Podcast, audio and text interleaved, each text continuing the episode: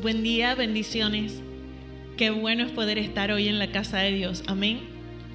Qué bueno que hoy podamos decir, gracias Dios porque estamos aquí en este lugar, estamos en paz, estamos en bendición. Nos permitiste llegar aquí. En el libro de Job capítulo 19, verso 25 dice, yo sé que mi redentor vive. Yo sé que mi redentor vive. ¿Cuántos saben que su redentor vive? Jesús vive.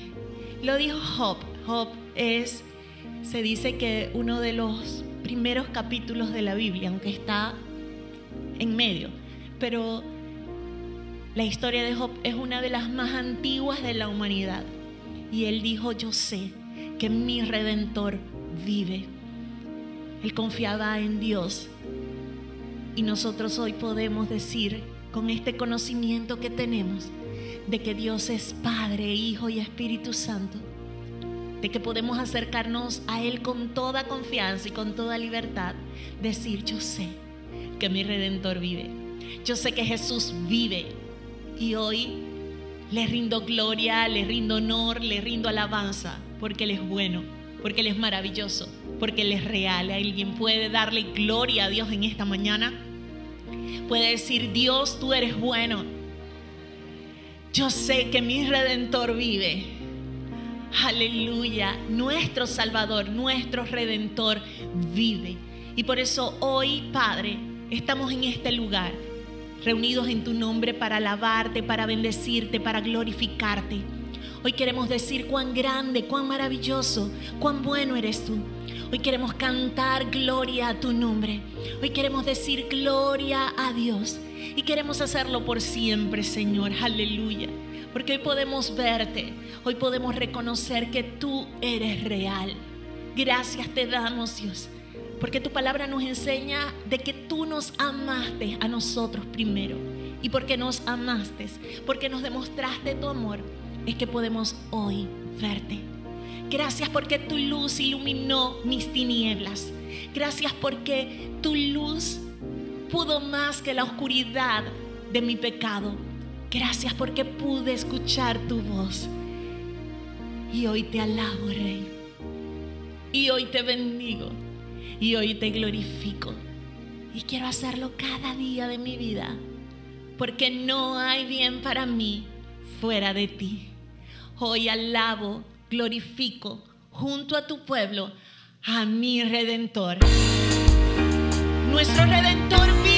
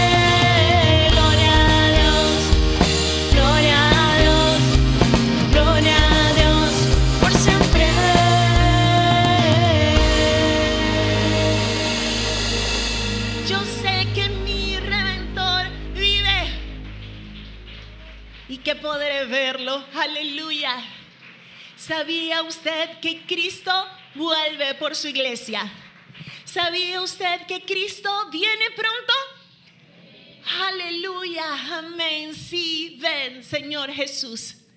Tu iglesia, tu pueblo dice, amén. Sí, ven, Señor Jesús. Anhelamos verte, deseamos verte, queremos verte, Señor. Vivimos en un mundo agobiante, vivimos en un mundo que nos aplasta cada día y solamente tú, solamente tu espíritu nos vivifica. Si eso es aquí en la tierra, ¿cómo será en tu presencia, Señor? Oh, aleluya, te necesitamos, Rey. Queremos verte. Job decía, yo sé que mi redentor vive. Yo sé que tú vives. Sé que eres real. Tú se lo revelaste a este hombre. Él decía, yo sé que mi redentor vive y que al final Él triunfará sobre la muerte. Yo sé que tú ya triunfaste sobre la muerte. Yo sé hoy Creo, Dios, que aun cuando mi piel haya sido destruida, aunque esta mi piel haya sido deshecha, todavía veré a Dios con mis propios ojos. Yo te veré. Espero verte, Señor. Ese anhelo me consume. Es mi deseo, es mi anhelo, Señor. ¿Será que tú puedes hoy anhelar lo mismo, desear lo mismo. Y sea así, Dios nos responde. Él dice, acérquense a mí y yo me acercaré a ustedes. A todos los sedientos vengan a las aguas. Esa agua que salta para vida eterna los que están cargados, trabajados, cansados. Él dice, yo los haré descansar. Y sí también nos dice que llevemos nuestra cruz y le sigamos. Pero Él es quien nos sostiene de su mano derecha, con su diestra de poder. Nos alienta, nos dice, no temas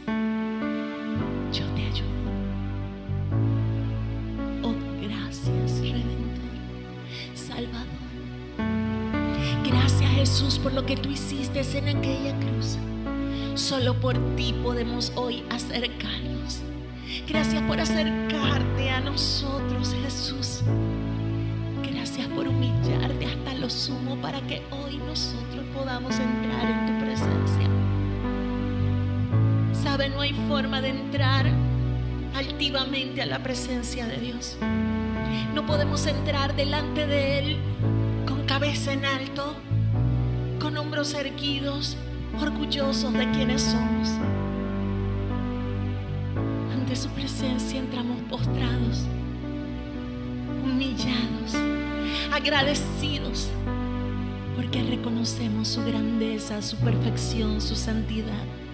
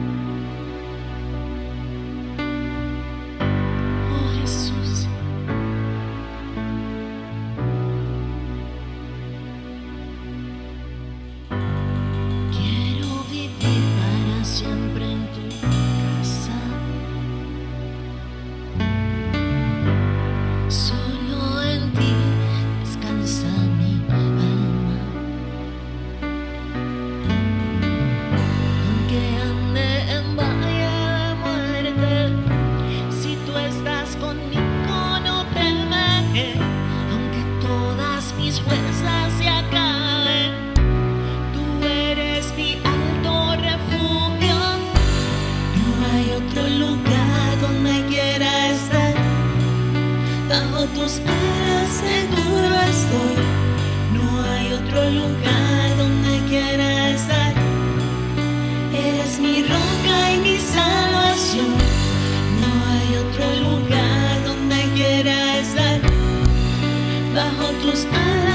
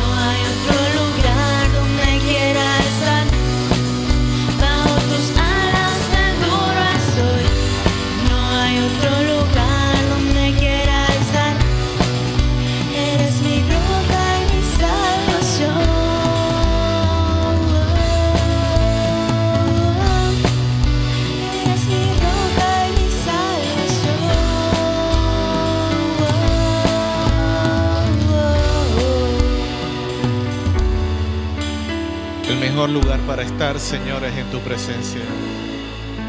Por eso, Señor, hoy damos gracias porque tú nos permites estar en tu casa, Señor, para alabar y para bendecir tu nombre. Gracias damos, Señor, por todo lo que tú permites en nuestra vida, Señor. Tu palabra nos enseña que debemos dar gracias por todo y en todo. Y hoy, Señor, en esta mañana queremos agradecer, queremos tomar este momento, Señor, en medio de nuestra alabanza, en medio de nuestra adoración a ti, Señor, para agradecer por todo cuanto tú permites en nuestra vida, Señor, por todo cuanto tú traes a nuestra vida por lo bueno, Señor, por lo malo, por lo regular, por lo mejor. Gracias, Padre, porque en medio de toda circunstancia y de toda situación, Señor, tú siempre estás con nosotros. Padre, y en el nombre de Jesús, Señor, es a ti a quien debemos todo cuanto podemos disfrutar. No solamente la vida y la salud, sino, Señor, aún incluso la posibilidad de poder ser llamados hijos tuyos tener opción a ser salvos por toda la eternidad.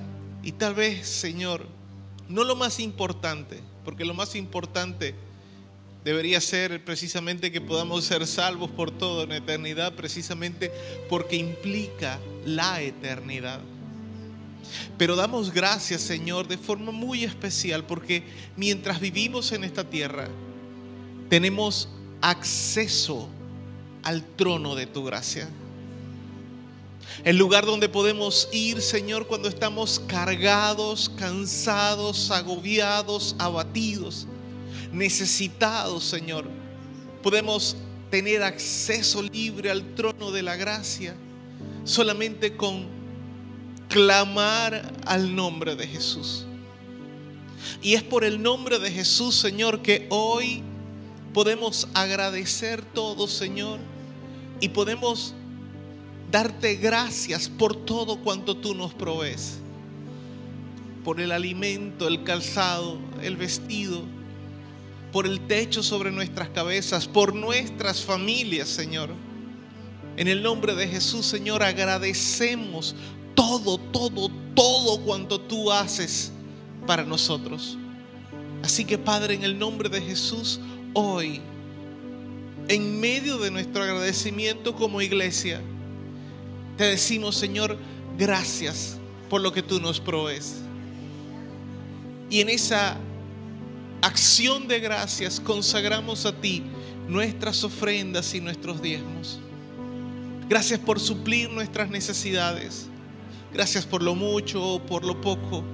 Gracias, Padre, porque tú siempre llegas a tiempo. Y creemos, Padre, que así seguirá siendo. Nada faltará, Señor, a todos aquellos que en ti esperan y que en ti confían. Porque tú eres nuestra justicia. Tú eres, Señor, el Dios de toda provisión. En el nombre de Jesús. Amén y amén. Te amo, Dios. Tu amor nunca me falla cada día me has sostenido en tus manos. Desde el momento en que despierto hasta irme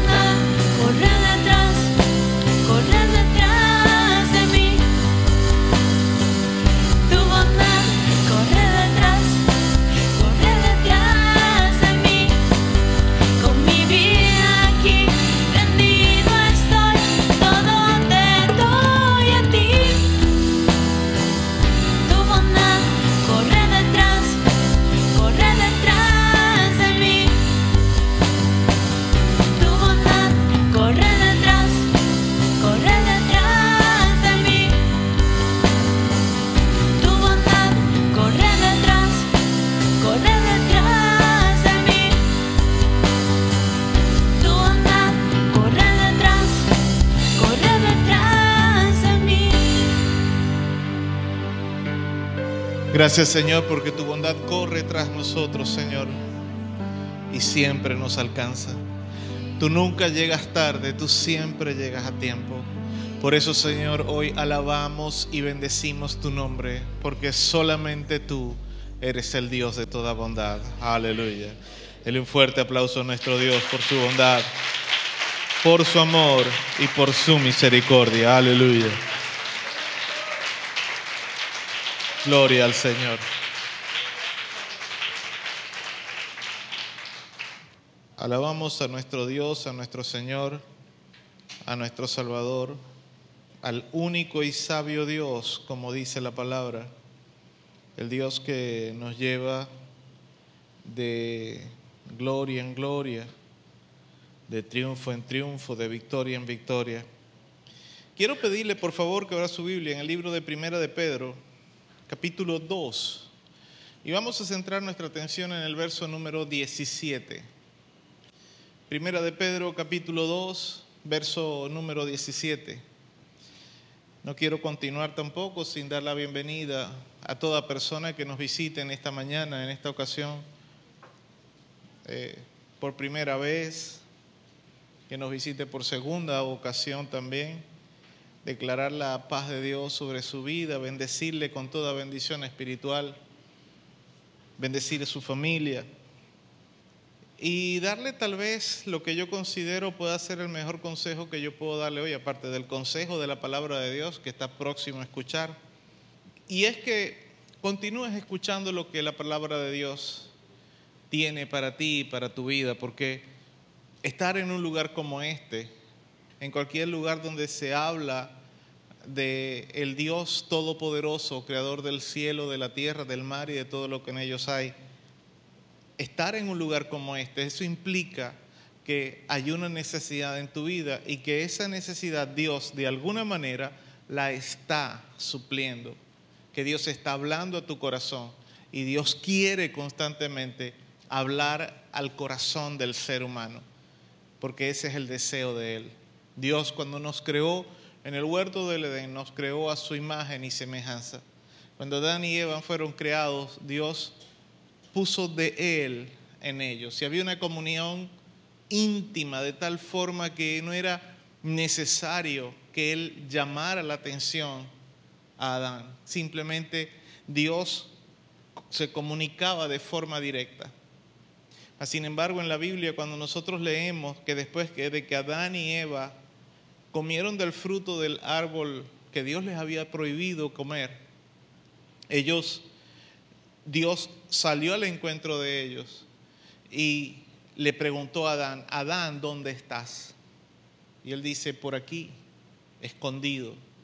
Me di cuenta que estaba desnudo y me escondí.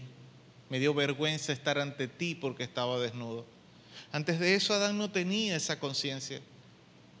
Sucede con nosotros que el pecado nos aleja de lo que Dios quiere hablar a nuestras vidas. Y por eso es importante que tú sigas escuchando lo que Dios tiene para ti. Porque a medida que tú escuches lo que Dios tiene para ti, eso implica que tú te estás dando cuenta tal vez de tu desnudez, de las fallas de tu carácter. Y Dios, dice la Biblia, que Adán y a Eva cosió pieles y los puso, los vistió, para que ellos no se sintieran desnudos, no se sintieran en vergüenza. Eso habla de la justicia de Dios. No merecemos que Dios trate con nosotros, pero nos ama tanto que aún incluso quiere que nosotros podamos estar en su presencia sin sentirnos culpables, sin sentirnos avergonzados. Y esa es la razón por la cual Dios habla a nuestras vidas. Y nos dice, aunque eres pecador, te amo y quiero darte lo mejor que tengo de mí para ti. ¿Sí me entendió? Qué bueno. Eh, eh, leemos la palabra del Señor en la bendición del Padre, del Hijo y del Espíritu Santo en Primera de Pedro, capítulo 2, verso 17, donde dice, honrad a todos, amad a los hermanos, temed a Dios, honrad al Rey. Dios añada bendición, liberación, salvación y salud por su santa y bendita palabra. Padre, en el nombre de Jesús, te damos gracias por tu palabra. Y en este momento, Señor, cuando queremos que tú hables a nuestras vidas, pedimos, Señor, que tu presencia, que tu Espíritu Santo nos haga sensibles a lo que tú quieres hablar.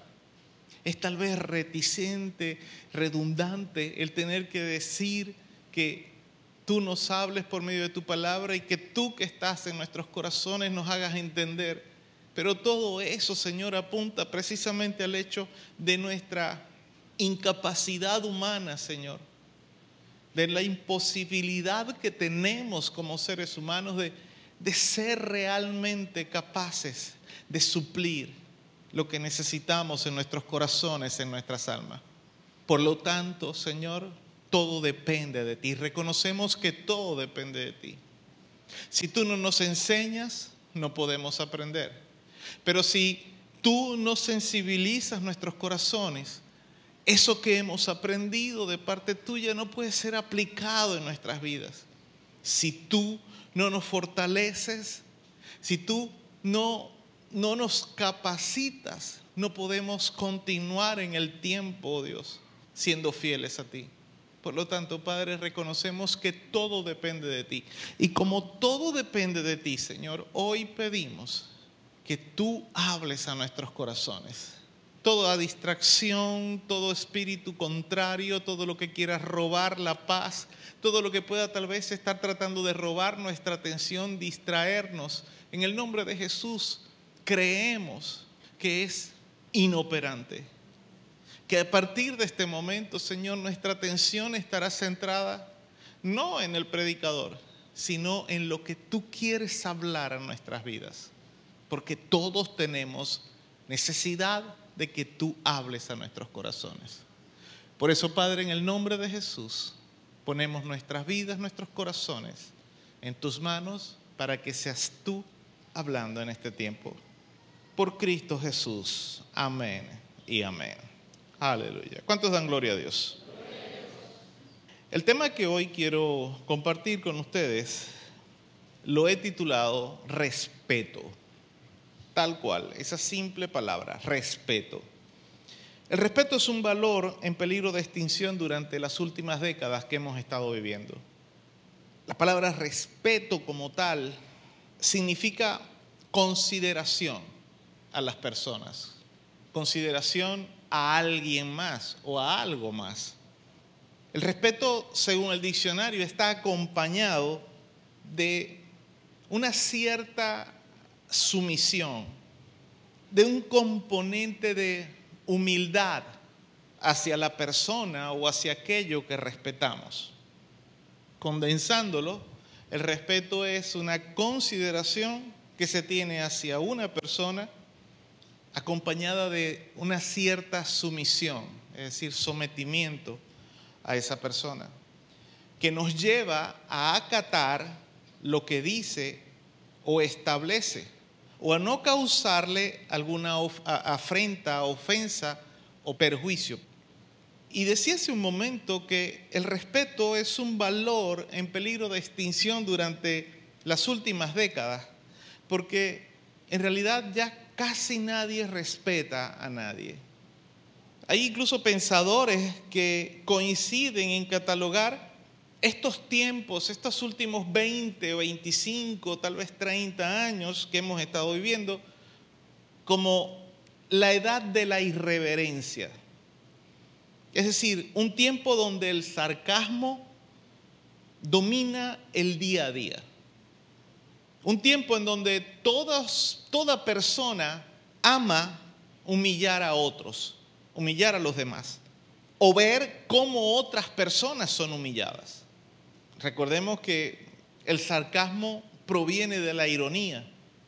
La ironía es una burla o, es una expresión con la cual se dice lo contrario a lo que realmente se quiere decir. Pero la forma en que se dice hace entender que, que no es lo que estoy diciendo. Por ejemplo, una forma de ironía, sí, cuidado y no, cuidado y no, está haciendo mucho frío, está a punto de nevar y está al mediodía con ese sol que parte piedras en nuestro, en nuestro país. Y solemos decir, sí, me voy a, a congelar del frío. Eso es una ironía. Pero el, el asunto es que cuando ya llegamos al sarcasmo, en el sarcasmo se usa la ironía para burlarse de otra persona. Y eso es algo que está siendo muy común en nuestro tiempo. Aún incluso los mismos cristianos, muchos cristianos, suelen usar este tipo de forma de expresarse o de expresión para relacionarse entre ellos. Y perdónenme, eso no está bien. Mire, no vamos a andar con, con una cara de pasita todo el tiempo. O como dice el hermano Joel Flores en una de sus canciones, andar con la cara más enrollada que un tornillo, más entorchada que un tornillo.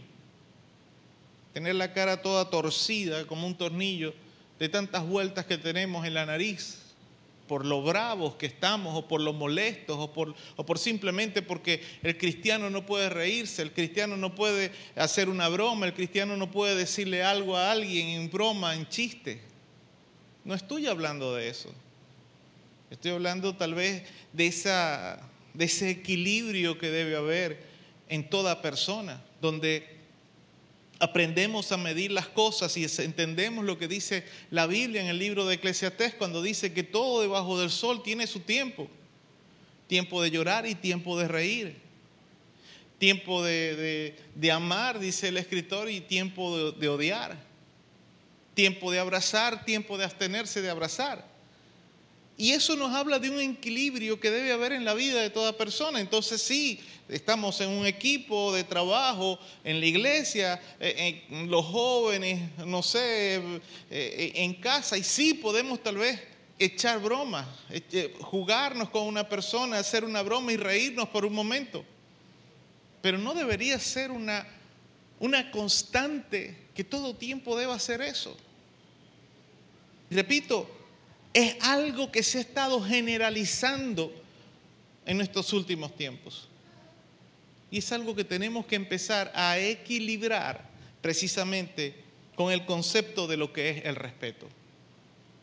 La Biblia deja claro que las familias estables, las sociedades estables, están construidas, están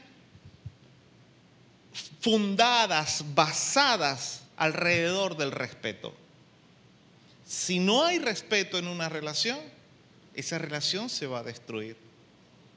Una de las cosas que más destruye los matrimonios es la falta de respeto. Y el respeto no lo podemos faltar de muchas formas. No los podemos faltar con palabras, con gestos, con acciones. No podemos faltar el respeto con un golpe. Pero en ocasiones nos faltamos el respeto sin ni siquiera dirigir la palabra, solamente con una acción. Y la Biblia, repito, nos enseña a que las familias estables, las sociedades estables, porque si nos vamos al concepto que yo recuerdo que a mí me enseñaban cuando yo estaba en cuarto grado, a mediados de los 80, principios de los 80, perdón, yo nací en el 74. El concepto que yo aprendí en cuarto grado en ciencias sociales, era que se llamaba esa materia en ese tiempo, ciencias sociales, es que la familia es la base de la sociedad. Eso fue lo que a mí me enseñaron. Y en el colegio, yo estudié en un colegio público, en primaria. Yo no estudié en un colegio cristiano. Pero hoy en día yo no sé cómo va caminando el mundo, por cómo van las cosas. Cuando ya hemos llegado a un punto en el que varias partes del mundo, las fiestas para niños, las fiestas infantiles, llegan, llevan a personas transexuales, llevan a personas, a hombres disfrazados de mujeres medio desnudas para animar fiestas infantiles yo dificulto mucho que ese sea el concepto que se está enseñando en realidad a los niños sobre la familia. Y eso es una falta de respeto a la, a la niñez.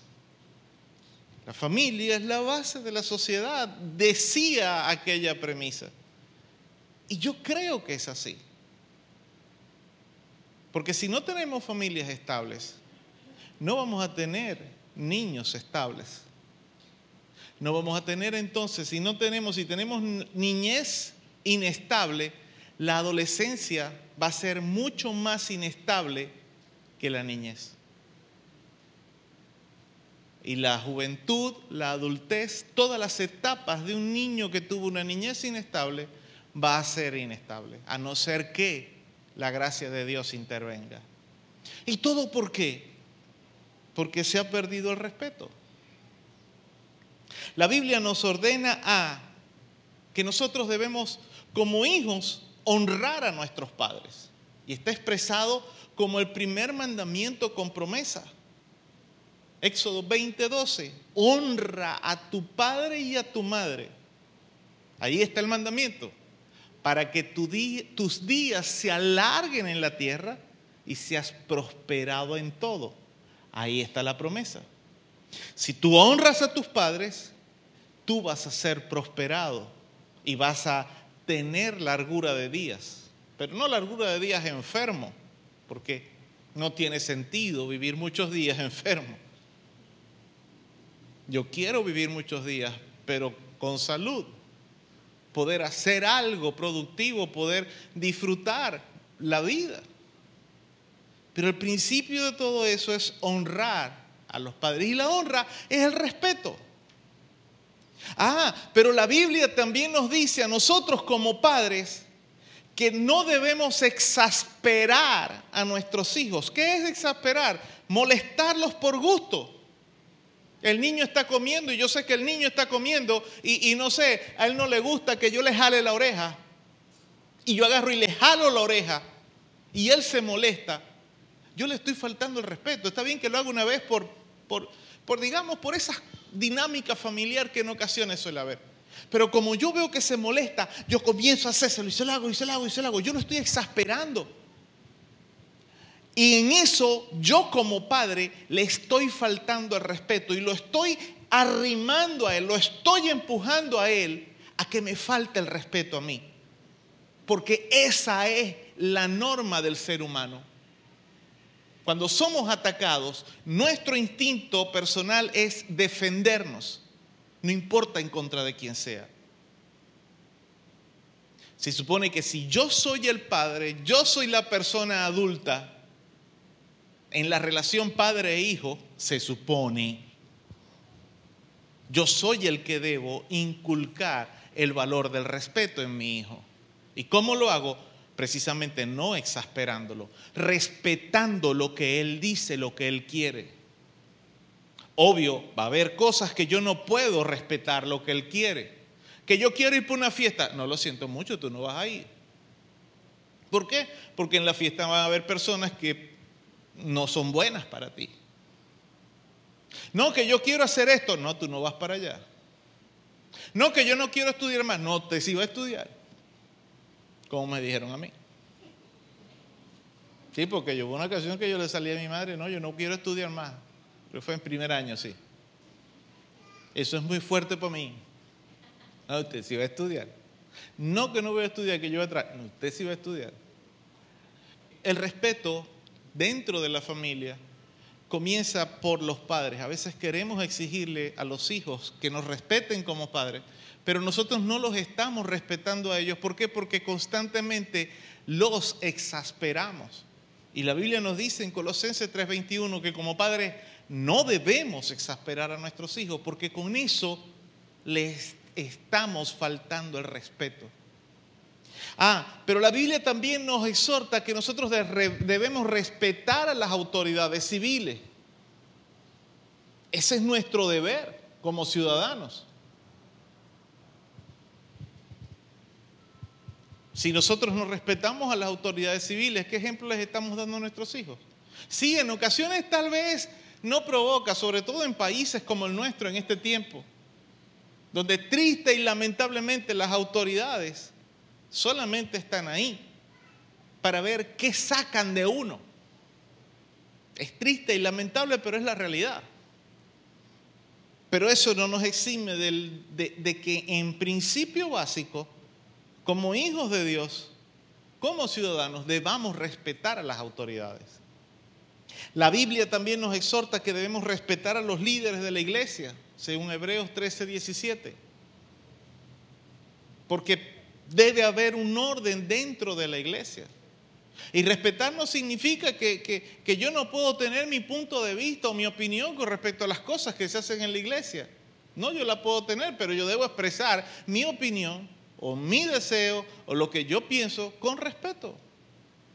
No es con altanerías ni con groserías, porque nada de eso va a llevar a nada bueno. Si volvemos al tema de la familia, o incluso la Biblia exhorta y dice que las esposas están llamadas a respetar a sus maridos. Ah, pero es que la Biblia también dice que los esposos deben respetar a sus esposas. Entonces, si nosotros miramos a nuestro alrededor, si nosotros hacemos un paneo así de 360 grados a nuestro alrededor en cuanto a las personas que nos rodean, la Biblia nos exhorta a que debemos respetar a todas y cada una de las personas que nos rodean. No hay nadie a quien tú no debas respetar. Aún incluso a un niño así como Saúl. ¿Verdad, Saúl? A un niño como tú hay que respetarlo, ¿verdad? Hasta un niño como Saúl hay que respetarlo. Porque es un ser humano, es un niño. Pero a veces nosotros en casa vemos al niño, al nieto, al hijo, como alguien que simplemente tiene que obedecernos pero no es el que tiene que hacernos caso, es enseñarlo a obedecer. ¿Y cómo le enseñas tú a obedecer a alguien? Respetándolo, respetando quién es, respetando su condición de niño, dándole su espacio para crecer. Si nosotros volvemos a nuestro pasaje de, se- de Primera de Pedro, capítulo 2, verso 17, la Biblia deja claro que nadie queda fuera de el respeto que debemos darle a las personas. En nuestro pasaje, en la versión Reina Valera 1960, dice, honrad a todos, amad a los hermanos, temed a Dios, honrad al rey. Fíjese que dice primero todos, pero yo me imagino que Pedro estaba escribiendo, bueno muchachos, tienen que honrar a todos, pero ya va, es que esto le falta. Amen a sus hermanos, pero es que todavía falta, tengo que, que ok, teman a Dios, pero es que vivimos en un imperio gobernado por un hombre tirano, pero aún incluso hasta un rey tirano hay que honrarlo. Y escribió, honrad al rey. Si nos vamos a la versión NBI, la nueva versión internacional, este pasaje está traducido de la siguiente forma. Den a todos el debido respeto. Amen a los hermanos, teman a Dios, respeten al rey. Esa es la versión NBI. Pero hay otra versión, una versión un poquito más reciente que la NBI, que es la traducción lenguaje actual. Quiero que preste atención a esta versión. Dice, respeten a todos y amen de manera especial a los miembros de la iglesia. Honren a Dios y respeten al emperador romano. ¿Sabe por qué me llama la atención esta, esta versión? Porque deja claro que cuando Pedro se refirió al rey, se estaba refiriendo al César, un hombre que dentro de los círculos judíos era un hombre generalmente despreciado. Muchos judíos hablaban del emperador romano y escupían en tierra, porque era alguien despreciable, representaba lo que los judíos, los israelitas, más aborrecían o despreciaban, que era el yugo de un imperio sobre la soberanía de Israel como nación. Mas, sin embargo, Pedro le dice aquí a los cristianos, respeten al emperador romano. Porque para nosotros es fácil leer, honrad al rey o respeten al rey. Y eso es lo que a veces nos sucede cuando leemos la Biblia. Lo leemos de forma rápida. Y obviamente desde el concepto de, de, de, de lo que nosotros conocemos en nuestro mundo moderno. Pero cuando leemos la Biblia debemos tratar de transportarnos al tiempo en que fue escrita, fue revelada esta palabra, porque fue revelada a esos hombres y también estaba dirigida a una audiencia en particular. Nosotros como lectores, después dos mil años, tres mil, cuatro mil años después, tenemos que tratar de transportarnos y ponernos en la situación que estaban viviendo ellos. Y por eso es que Jesús dice, escudriñad las escrituras porque en ellas os parece que tenéis la vida eterna. Y ellas dan testimonio de mí. Toda persona, sin importar sus creencias o su comportamiento, merece ser respetada. ¿Por qué? Hay cuatro razones básicas. Primera, todos somos creación de Dios. Si tú miras a que tienes a tu lado, Dios lo creó igual que a ti. Yo quiero que tú pienses por un momento en la persona que más daño te ha hecho. La persona que más te ha ofendido, la persona que tú sientes que más te ha ofendido en tu vida. Tal vez pienses que es un hermano, un vecino, un amigo, tal vez tus padres. Hay gente que, que vive con esa lucha. Sienten que sus padres son las personas que más daño le han hecho. Su papá porque los abandonó, su mamá. Piense que esa persona por un momento. Pues bien, a esa persona Dios también la creó. Así como te creó a ti. Y por el hecho de que Dios lo creó, así como te creó a ti, esa persona también merece respeto, sin importar lo que te haya hecho. Que eso signifique que tú le vas a aplaudir todo lo que haga, todo lo que ha hecho en tu vida. No, no estoy hablando de eso. Dice un dicho popular por ahí que lo cortés, lo cortés, ahí está, usted se lo sabe.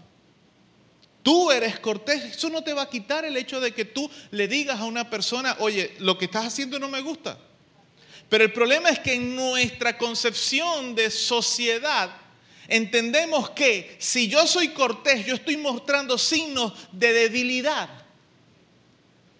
Y no es así. No es así. Y si somos cristianos, más corteses debemos ser. ¿Por qué? Porque Dios nos dice que todos los hombres fueron creados por Dios. Los buenos, los malos. Los negros, los blancos. Los gordos, los flacos. Los hombres, las mujeres. Todos, todos, todos, todos. Todos fuimos creados por Dios. Y dice la Biblia, el Salmo 8.5 dice, le has hecho, hablando de los hombres, le has hecho poco menor que los ángeles, pero le coronaste de gloria y de honra. Nosotros somos como creación, somos un poco inferior que los ángeles. Nuestra vida comienza aquí en esta tierra en una condición un poco inferior que los ángeles, pero, aunque somos inferiores que los ángeles, Dios nos coronó como lo máximo de esta creación material. Nos dio honra, nos dio gloria. Y eso merece respeto. Dios no creó basura. Nosotros queremos asignarle a la gente, tú eres una basura. Pero Dios no creó basura. Nada es inútil de lo que Dios ha creado. Nosotros le decimos a mucha gente, tú eres un inútil. A veces tenemos hasta los pantalones de decirle a nuestros propios hijos, tú no sirves para nada, tú eres un inútil. Cada vez que tú dices eso, tú te estás llamando a ti mismo un bueno para nada, un inútil, una basura, porque eso salió de ti. ¿Sí me entiendes? Cada vez que tú ofendes a tu hijo, tú te estás ofendiendo a ti mismo. Cada vez que tú le faltas el respeto a tus hijos, te estás faltando el respeto a ti mismo. Porque fue un hijo, una hija que Dios te dio a ti. Ahora, ¿cuál es el problema de que mucha gente sí tenga comportamientos que los hacen parecer como una basura? Escuche, hay diferencia. Una cosa es que yo digo, esta agenda es una basura, a que yo diga, parece una basura. Son dos cosas muy distintas. Mucha gente toma malas decisiones en su vida y los hace parecer una basura.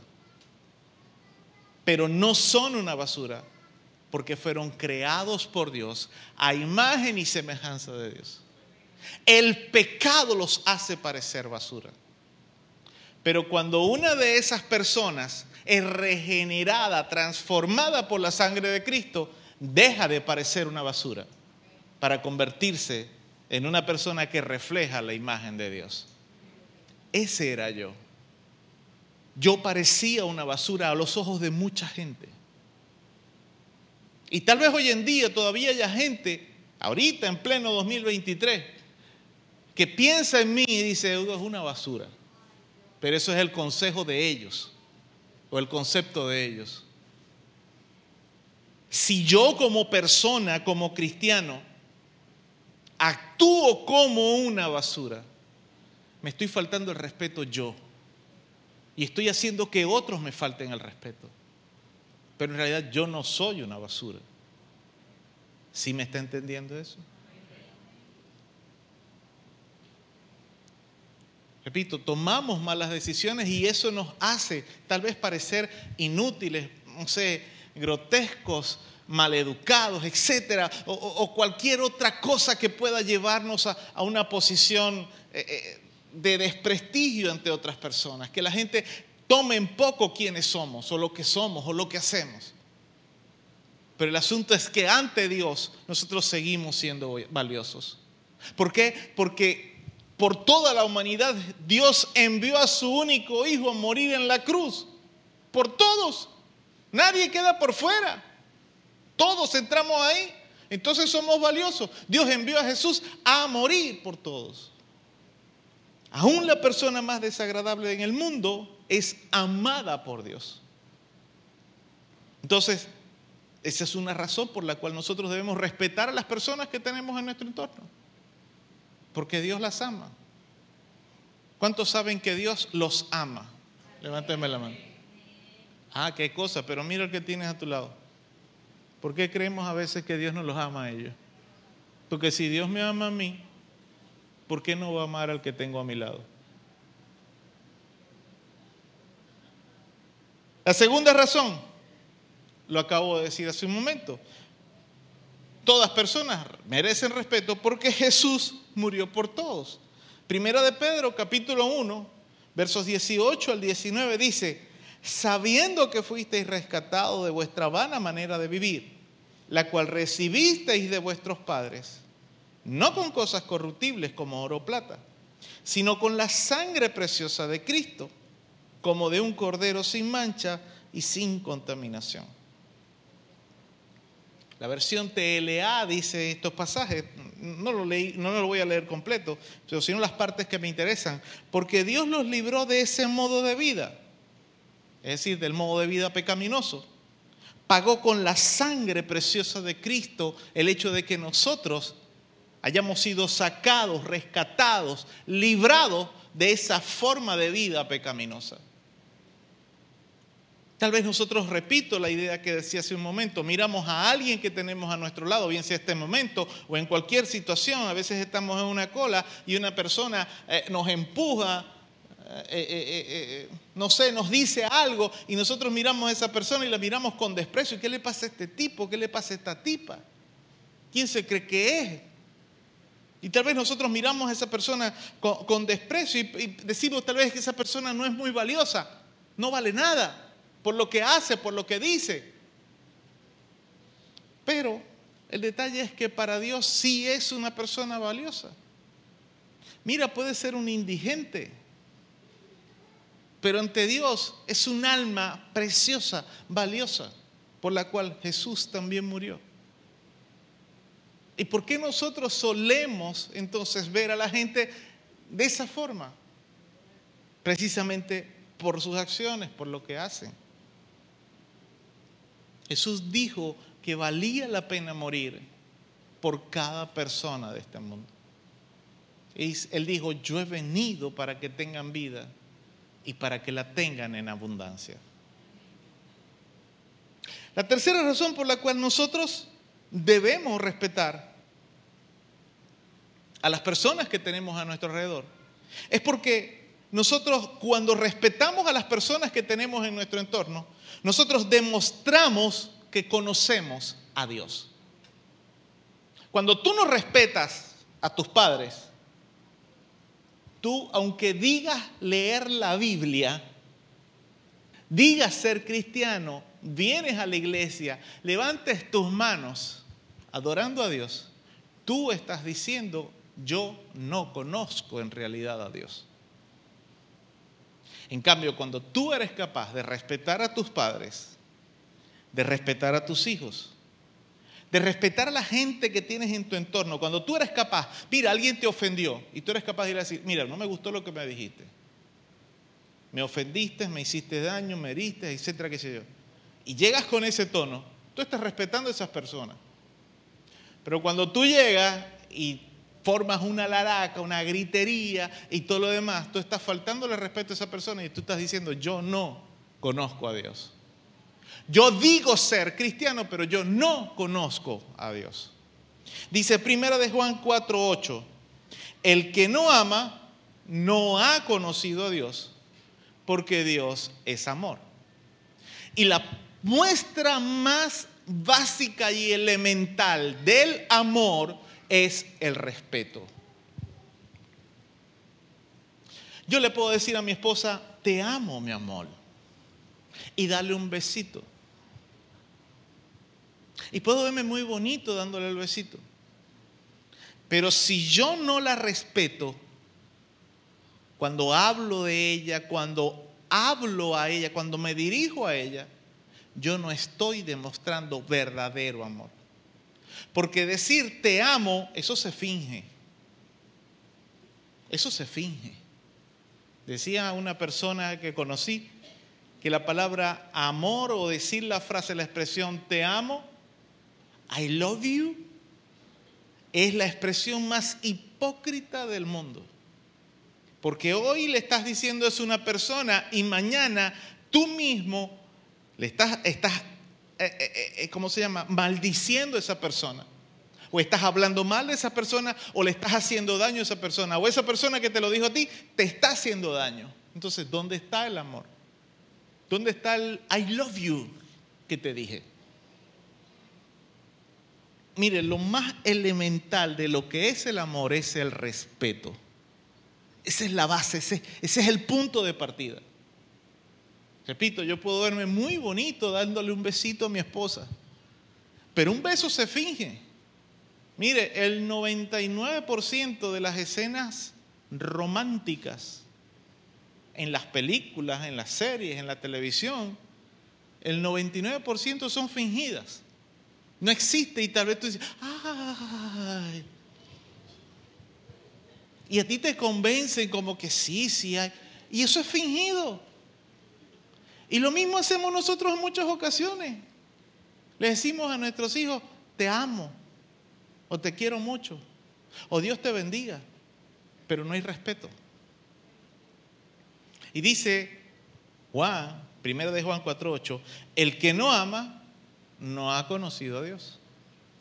¿Por qué? Porque Dios es amor. Mire, por mucho tiempo, yo cuando era más chamo de lo que soy ahora, pues todavía soy un chamo. Claro. Esta carita, no tengo arrugas para demostrar la edad. Mire, yo decía, yo decía que Dios tenía amor. Yo decía eso, pero me di cuenta que estaba equivocado. Porque Dios no tiene amor. Dios es amor. Su esencia es amor. Y eso es muy difícil, muy distinto. Yo tengo amor por tal persona. Tal vez es correcto decirlo.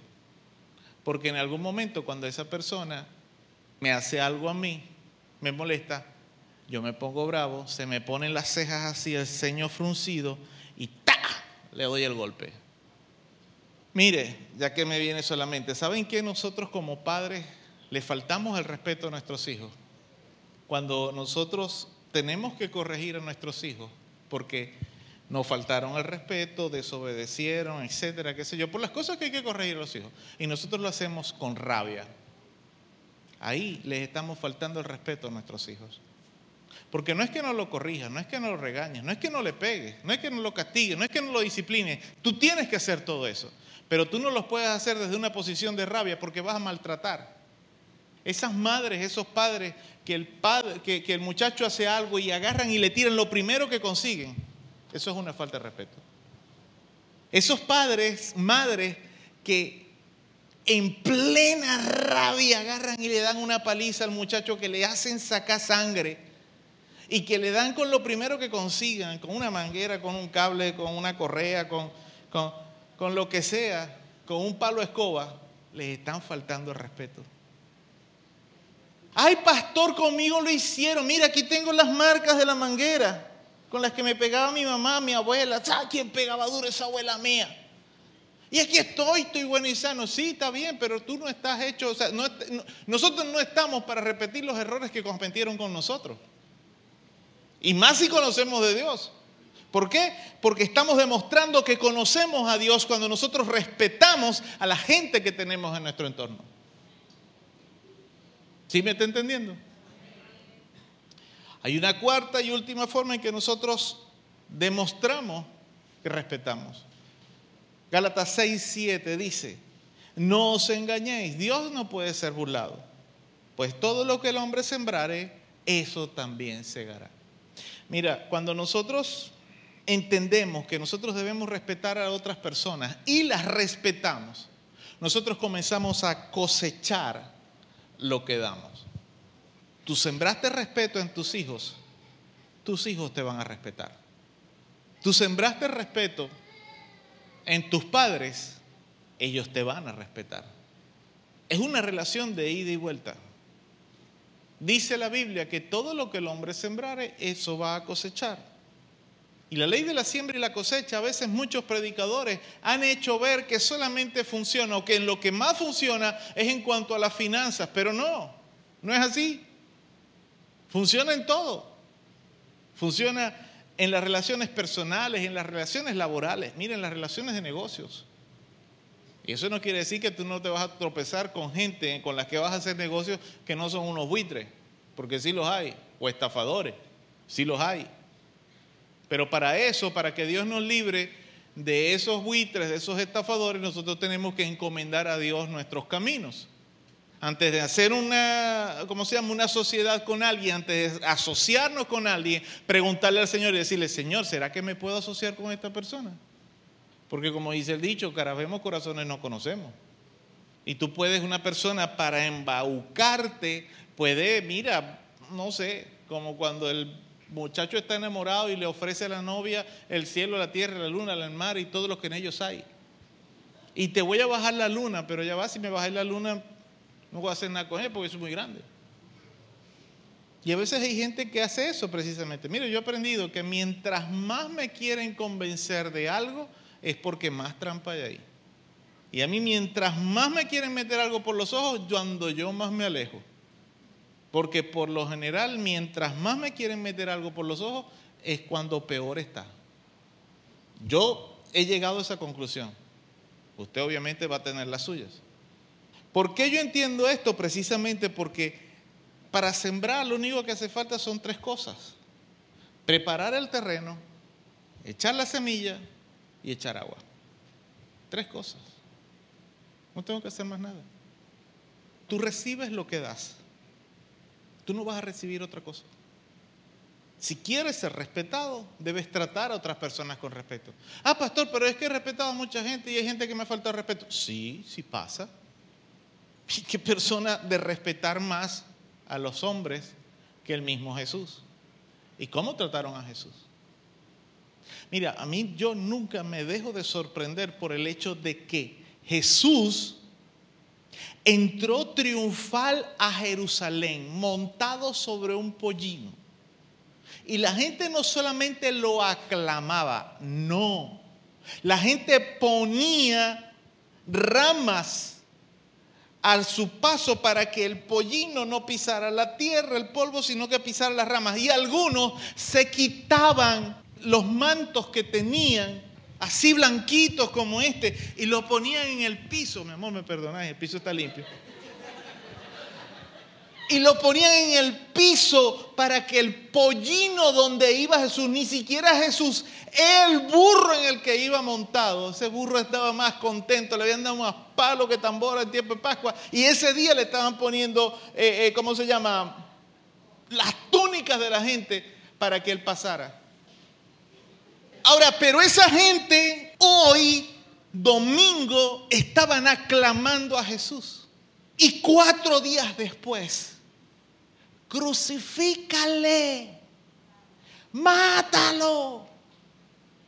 A mí nunca me deja de sorprender eso. ¿Sabe por qué?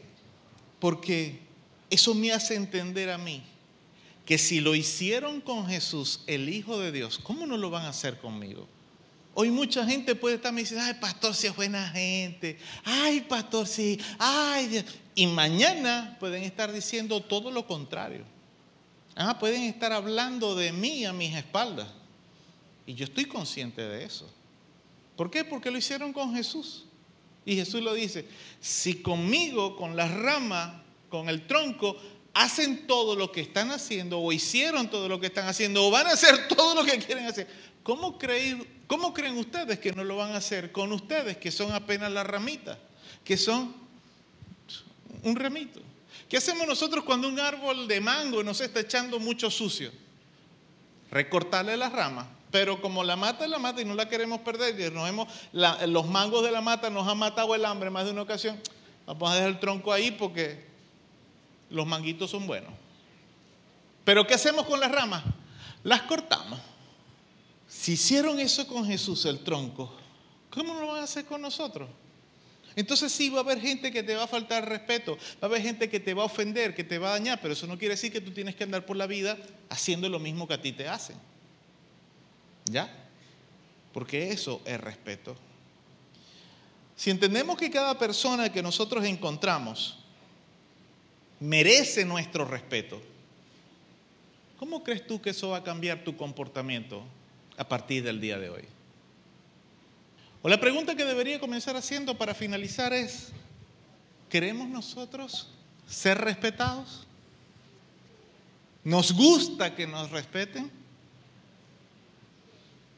Si nos gusta que ser respetados, si nos gusta que nos respeten, vamos a comenzar a dar nosotros respeto a otras personas. Porque es la única forma de poder conseguirlo.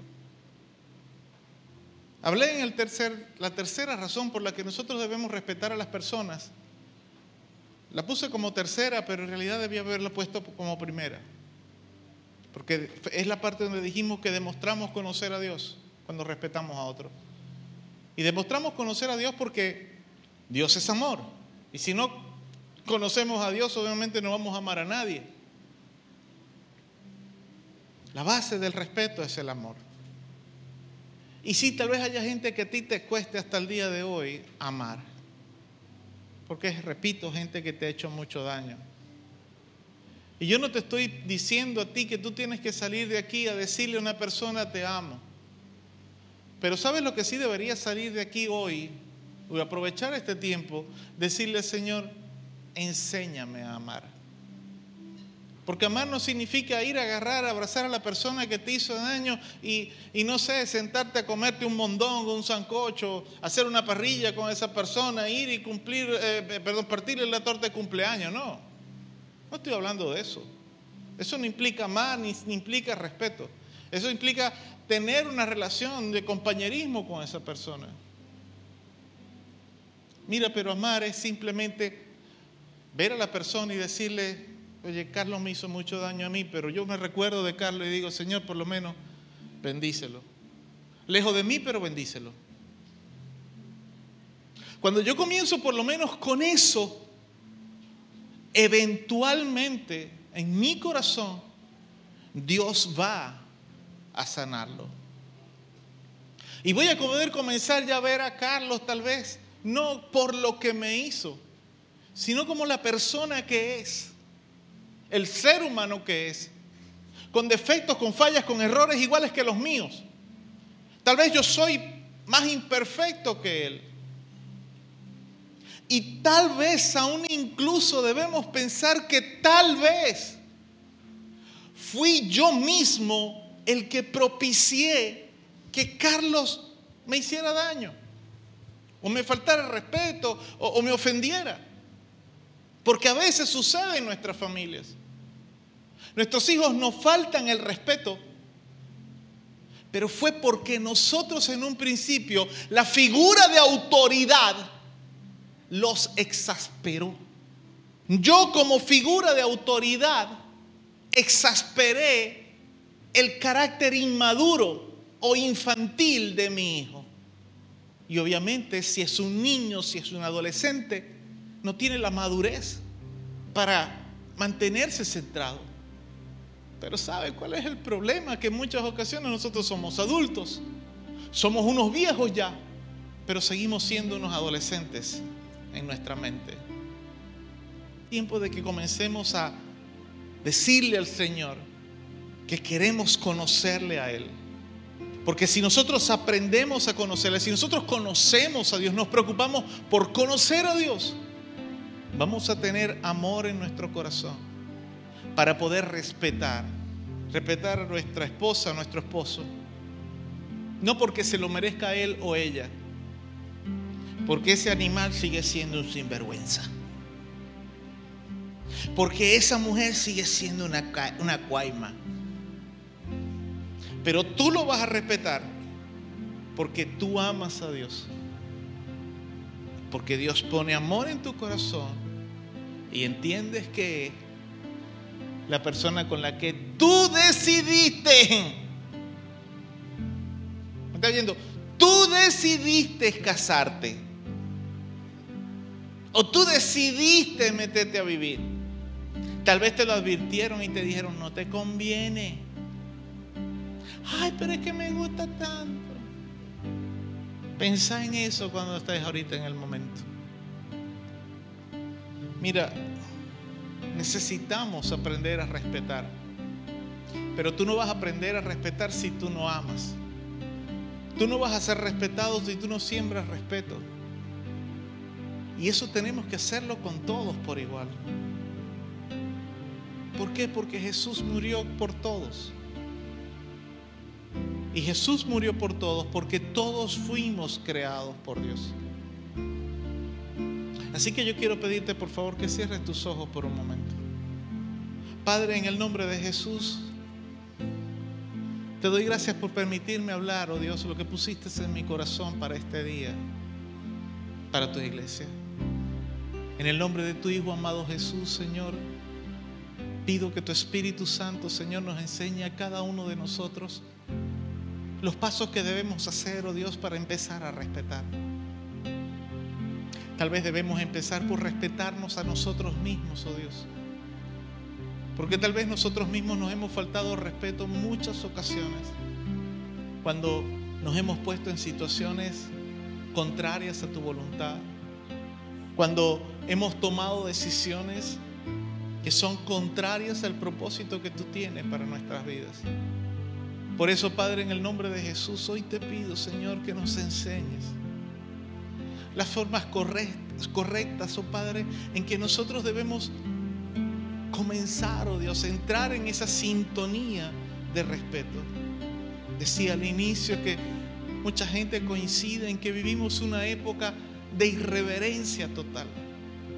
Mucha gente disfruta humillar a otras personas. Aún incluso muchas personas se sienten cómodos cuando ven que alguien está humillando a otra persona. Se gozan con eso. Hay algo por dentro que, que, los, que los satisface. Padre, que podamos nosotros ver si en nuestros corazones, que tu Espíritu Santo nos enseña a poder discernir si eso está sucediendo en nosotros. Porque si eso está, obviamente, Señor, hay algo mal en nuestra relación contigo. No hay amor tuyo en nuestros corazones, por lo tanto no te conocemos. Decimos tener una relación contigo, pero me atrevo a asegurar que es una relación fingida, una relación ficticia, una relación simplemente elaborada, montada, actuada. Porque siendo tú el Dios de amor que eres, y yo se supone, si se supone que yo te amo a ti y que yo tengo una relación contigo, yo no me puedo, yo no puedo sentir satisfacción cuando alguien, cuando un tercero humilla a otro.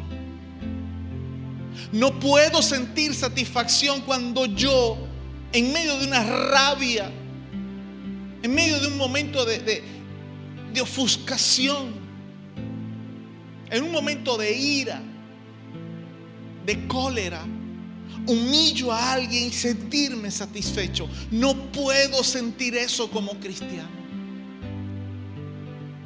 Porque puede ser que en algún momento sí, en mi humanidad, mi débil humanidad, pueda sentir rabia, pueda sentir ira, pueda sentirme herido, ofendido y tal vez en ese momento humillo a alguien. Hago sentir a alguien la humillación que yo estoy viviendo. Pero lo que debe venir inmediatamente después es un sentido de culpa tal vez. Un sentido de, de, de, de reprensión de parte de tu Espíritu Santo. No puede haber satisfacción en un corazón de un creyente, de un cristiano, por haber humillado a otra persona. Porque eso indica que en realidad no te conocemos a ti.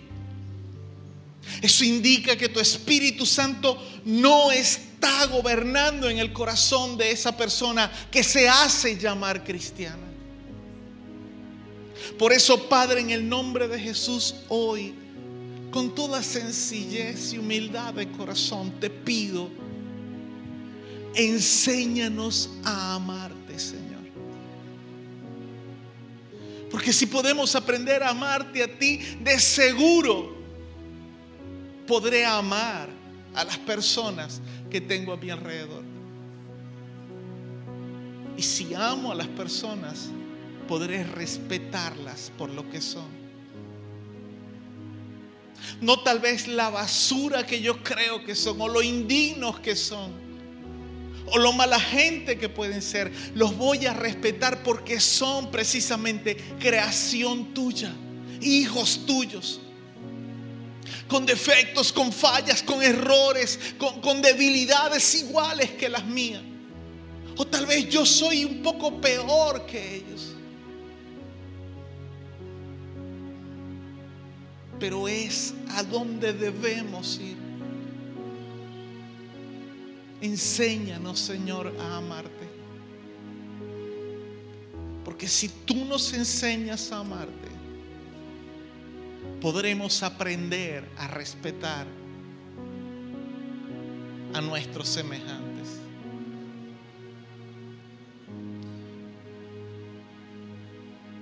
Yo no sé por cuánto tiempo tú has estado luchando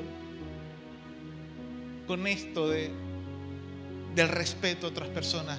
Es más, no estoy al punto de saber qué tan profundo en tu corazón llegó hoy alguna parte de este mensaje.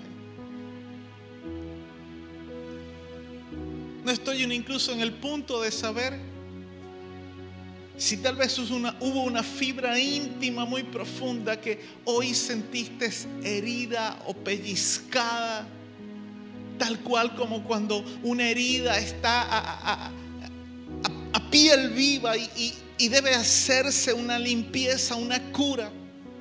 Y eso duele, duele mucho cuando se trata de limpiar. Tal vez hoy te sientes así. Pero solo quiero decirte en el nombre de Jesús que indistintamente sea el nivel en el cual Dios haya hablado hoy a tu vida, ponte sobre tus pies por un momento.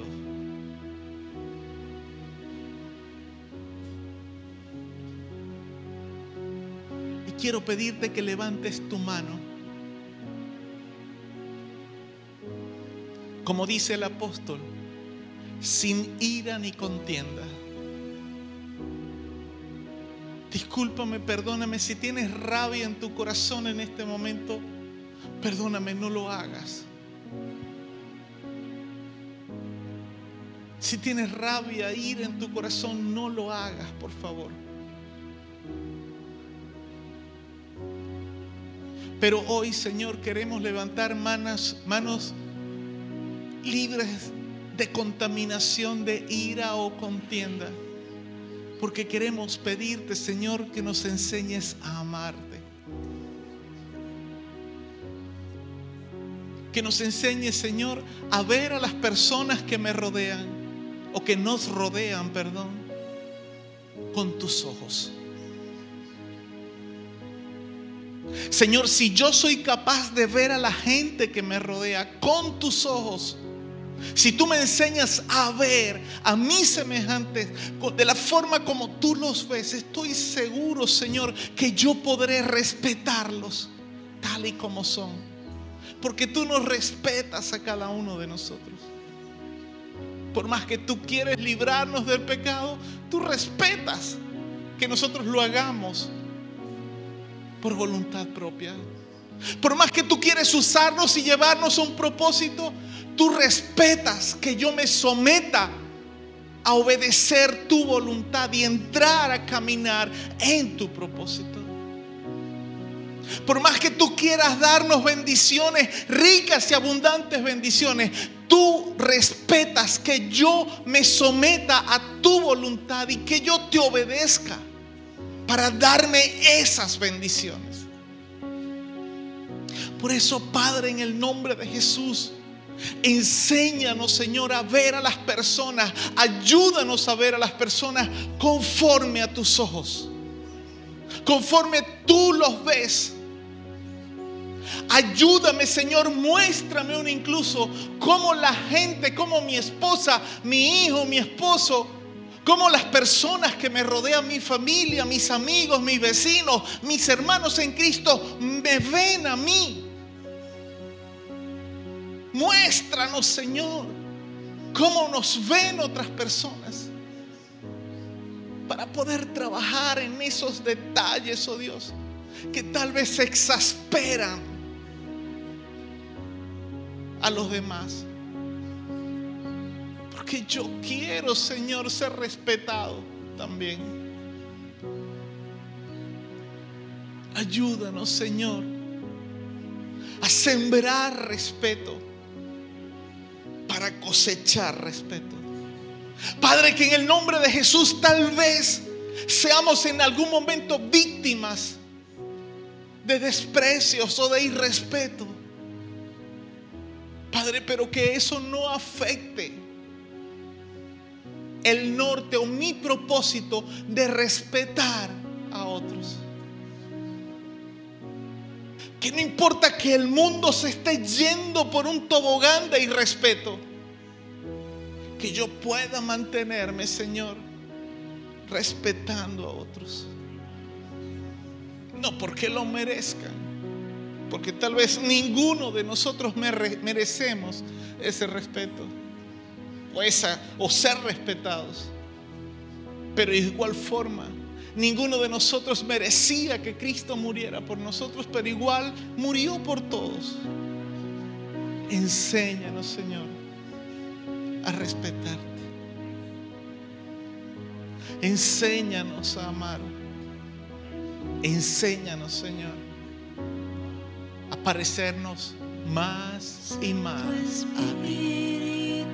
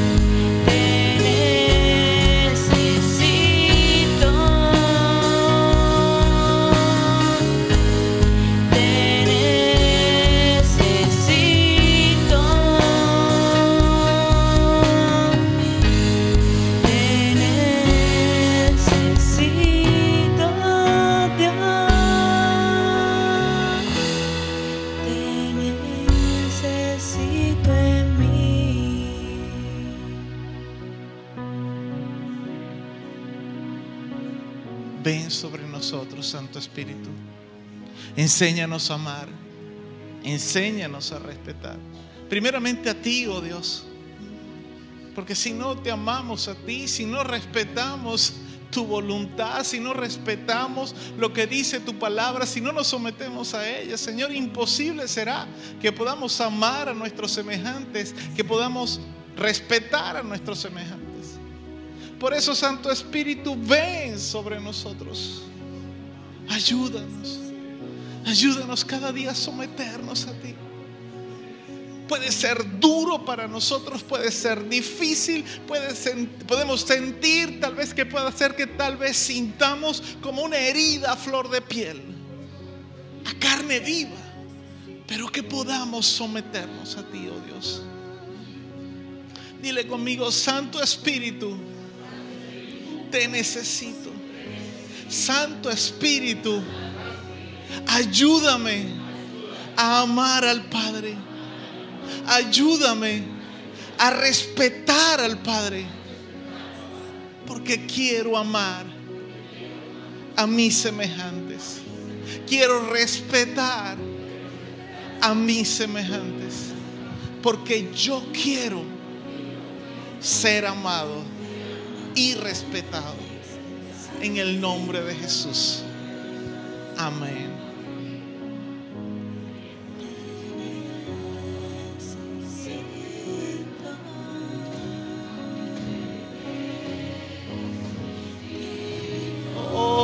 Sí, Señor.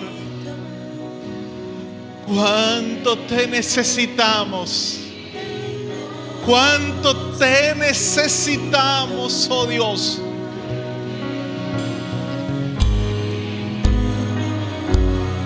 No podemos hacer nada sin ti. Por eso te necesitamos, oh Dios.